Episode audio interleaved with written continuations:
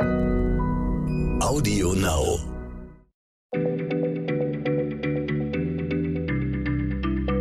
Schneller Schlau, der kurze Wissenspodcast von PM. Hallo, schön, dass ihr Schneller Schlau hört, den kleinen Podcast von PM. Hier sind Nora Sager und Sebastian Witte. Wir sind beide Autoren bei PM. Und wer diesen Podcast öfter hört, weiß, dass ich ein gewisses Fable für äh, exzentrische und oder unterschätzte Tiere habe. Deswegen äh, reden wir hier meistens äh, nicht über Löwen, sondern über Kellerasseln und Buckelzirpen und Napfschnecken. Vielleicht äh, kann man das als äh, Z-Prominenz der Tierwelt bezeichnen. Aber heute ist es anders. Heute erzähle ja auch nicht ich. Ähm, heute geht es um den Adler und seine nahezu legendäre Sehfähigkeit. Und äh, Sebastian, du möchtest uns einladen, die Welt mal aus den Augen eines Adlers zu sehen. Also wenn ich mich jetzt hier in die Lüfte schwingen würde, was würde ich sehen? Hallo Nora, zugegeben, dazu bedarf es einiger Fantasie, aber stell dir einfach mal vor, du könntest abheben und die Perspektive eines Greifvogels einnehmen. Klar, dann würden so mächtige Gipfel nur noch zu kleinen Hügeln schrumpfen, Menschen würden ganz klein aussehen, aber vor allem würdest du beginnen, dich ganz anders zu orientieren als hier auf der Erdoberfläche. Denn hier sind es ja eher Wege, Straßen oder markante Gebäude, an denen du dich orientierst. Und ähm, so die Landkarte eines Greifvogels, wenn man so will, die besteht vielmehr aus Graten und Hügelkuppen und äh, vor allem kleinere Felsvorsprünge würden dir äh, ins Auge stechen. Denn klar, da könnten sich Mäuse, Murmeltiere oder auch Gamskitze zeigen.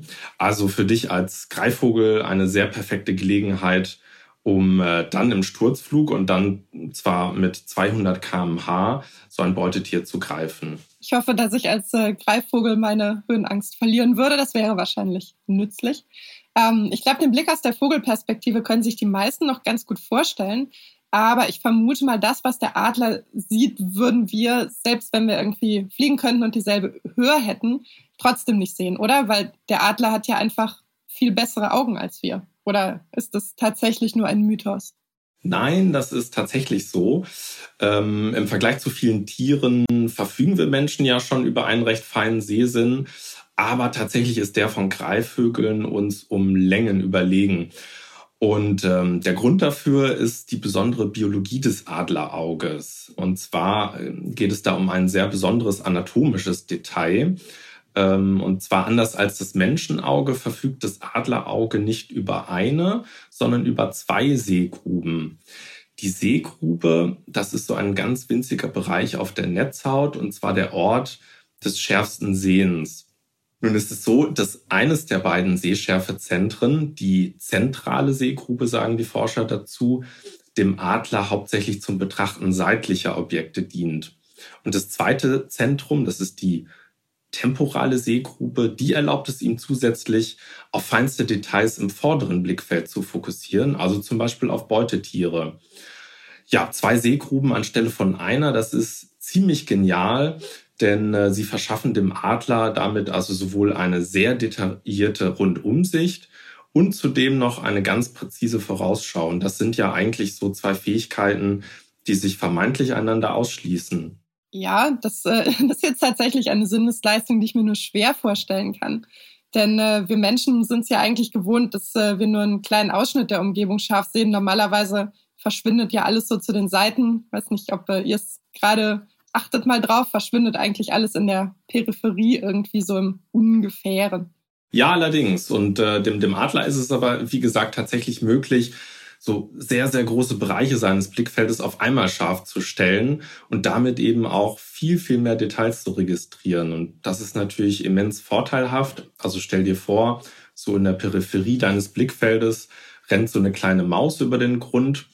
Die hättest du mit deinem menschlichen Auge vermutlich überhaupt nicht erfasst. Ähm, der Adler registriert es aber sofort. Und ähm, ich kann dir sagen, das ist noch nicht alles, denn ähm, hinzu kommt noch, dass sich die Sehschärfe also nicht nur über einen viel größeren Bereich beim Greifvögel verteilt, sondern die Schärfe als solche ist auch noch fast doppelt so groß wie bei uns Menschen. Und das wiederum liegt daran, dass die lichtempfindlichen Sehzellen bei Greifvögeln fast doppelt so dicht gepackt sind. Ja, also Forscher haben das tatsächlich mal nachgezählt und die kommen beim Adler auf bis zu 65.000 Nervenzellen pro Quadratmillimeter in dieser zentralen Sehgrube, also dort, wo wirklich das schärfste Sehen stattfindet. Und so kommt es eben, dass ein Adler ähm, eine kleine Maus von vielleicht fünf Zentimetern Länge noch aus 300 Metern Entfernung erspähen kann. Und so etwas größere Beutetiere, die erkennt er sogar aus mehreren Kilometern Distanz. Also wenn ich so äh, an den Ordnungszustand meiner Wohnung denke, bin ich ehrlich gesagt ganz froh, dass es Dinge gibt, die ich nicht erkennen kann. Aber jetzt äh, ist der Adler wahrscheinlich nicht der einzige Greifvogel mit extrem scharfen Augen. Gibt ja andere Arten, die im Grunde die, denselben Modus operandi haben, also Beute aus großer Höhe erspähen und dann blitzschnell angreifen. Sebastian, hast du noch mehr Superlative in petto? Ja, da könnte ich dir den Baumfalken zum Beispiel nennen denn der ist in der Lage, äh, Libellen im Flug zu fangen. Das ist äh, extrem beeindruckend und liegt wiederum an einer weiteren visuellen Kunstfertigkeit, könnte man sagen. Denn, äh, und zwar ist es so, dass auch die Wahrnehmung von Bewegungen bei Greifvögeln weit, weit überlegen ist. Ähm, was heißt das? Dem Greifvogel entgehen weder blitzschnelle noch sehr langsame Positionsveränderungen. Und ähm, deswegen können Greifvögel also bei Verfolgungsjagden und Ausweichmanövern sehr unvermittelt reagieren. Ja, also während für uns schon so 50 Bilder pro Sekunde zu einem nahtlosen Film verschmelzen, kann ein Adler also so eine ganz schnelle Folge von bis zu 150 Bildern pro Sekunde in Einzelbilder auflösen. Ja, das heißt, selbst schnellste Bewegungen kann der Vogel in aller Ruhe verfolgen wenn du dir also mal vorstellst, so, so ein Beutetier schlägt am Boden blitzschnelle Haken oder ähnliches, dann äh, würde sich diese Bewegung für den Adler wie eine Zeitlupenaufnahme darstellen. Und so kann man wirklich sagen, dass Greifvögel die Welt tatsächlich mit sehr anderen Augen sehen. Und liebe Nora, sie nehmen sogar manches wahr, was uns gänzlich verborgen bleibt. Nämlich? Ja, das ist ziemlich genial. Die Greifvögel erfassen nämlich auch den ultravioletten Bereich des Lichtspektrums. bei Turmfalken ist es zum Beispiel so, dass sie dadurch Urinspuren, die nämlich UV-Licht reflektieren, von Mäusen erkennen können. Das heißt, diese Urinspuren erscheinen ihnen wie so Leuchtstreifen am Boden. Und dann können Sie schon aus großer Höhe abschätzen, ob es sich zum Beispiel lohnt, eine Wiese genau an Augenschein zu nehmen und dort Jagd auf Mäuse zu machen. Also Urinspuren als Leuchtstreifen erkennen ist wirklich, wirklich eine Fähigkeit, auf die ich sehr gut verzichten könnte. Ich glaube, ich würde nie mehr in meinem Leben auf eine öffentliche Toilette gehen. Aber ansonsten stelle ich mir die Weltwahrnehmung des Adlers tatsächlich ziemlich spektakulär vor. Danke, Sebastian. Das hast du echt, äh, echt gut und äh, sehr anschaulich beschrieben. Und äh, ja, ich äh, hoffe, ihr konntet es euch auch gut vorstellen. Vielen Dank fürs Zuhören. Tschüss. Sehr gern. Tschüss.